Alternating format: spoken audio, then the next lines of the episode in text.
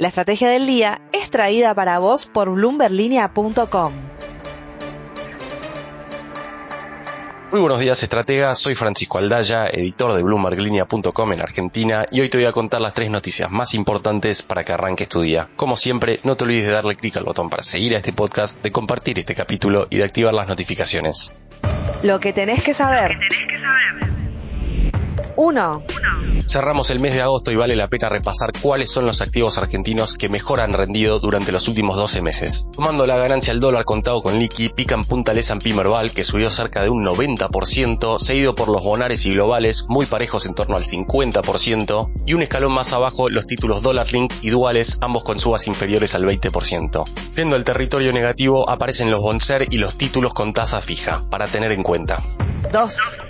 Patricia Bullrich sacó a la cancha a Carlos Melconian, pero tanto Sergio Massa como Javier Milei parecen decididos a competir entre ellos mientras buscan diluir a Juntos por el Cambio.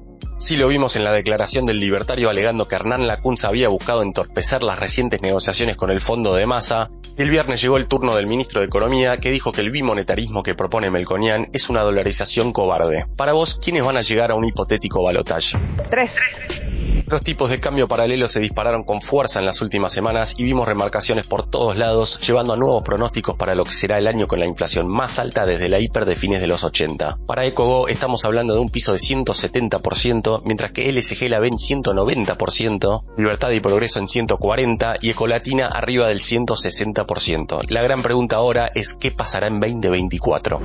Antes de pasar a la frase del día, veamos rápidamente cómo van a abrir los mercados hoy. El S&P Merval cayó 2,8% el viernes, fue una jornada más roja que verde para las acciones argentinas en Wall Street, con bajas de hasta 4,9% para Superbiel y subas de hasta 3,8% para Despegar. Hoy habrá feriado en Estados Unidos. El dólar blue cerró en 730 pesos, el MEP en 670 y el contado con liqui en torno a los 770 pesos.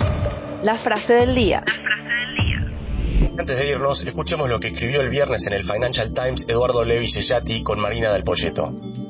Después de adoptar la dolarización, Ecuador continúa aumentando el gasto público e incumplió dos veces el pago de sus deudas, a pesar de un inesperado auge petrolero, y la economía del país se ha estancado en términos reales per cápita durante los últimos 10 años.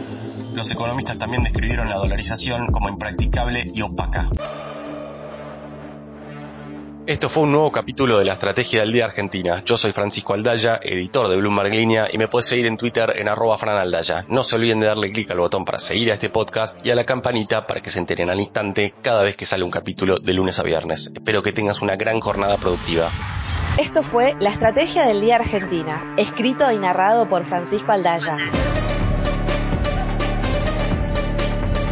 Producido por Arturo Luna y Daniel Hernández. Que tengas un día muy productivo.